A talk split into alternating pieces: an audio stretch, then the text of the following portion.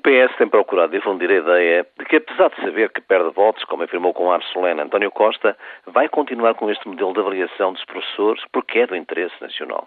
Isto é, procura-se fazer crer que o PS coloca os interesses do país e da educação acima dos mesquinhos interesses partidários. É uma mistificação.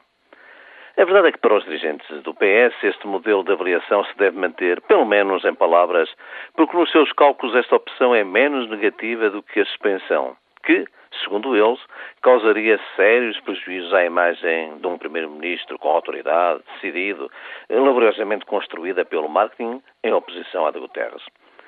Tanto é assim que a ministra se interrogava qual será a situação perante o país se o governo suspendesse a avaliação? E respondia, era uma vergonha.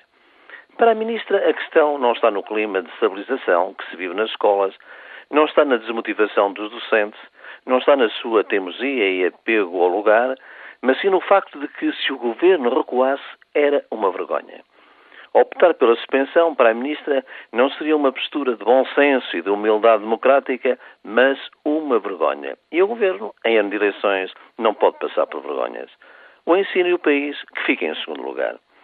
E como não conseguem impor o seu modelo pelo convencimento e pela razão, ameaça os professores. Não pode chamar os gorilas, como antigamente. Procura também desmobilizar alguns, quer afirmando que o modelo precisa de um simplex, quer afirmando que a avaliação só terá efeitos para as graduações em 2013. Simultaneamente, Primeiro-Ministro e Ministra repetem em uníssono que a lei é para cumprir. É a estratégia da confrontação em vez de sentarem à mesa com os sindicatos. Cavaco Silva disse que a manifestação dos professores é um direito constitucional, mas podia ter ido mais longe. A resistência a qualquer ordem iníqua e injusta é igualmente um direito.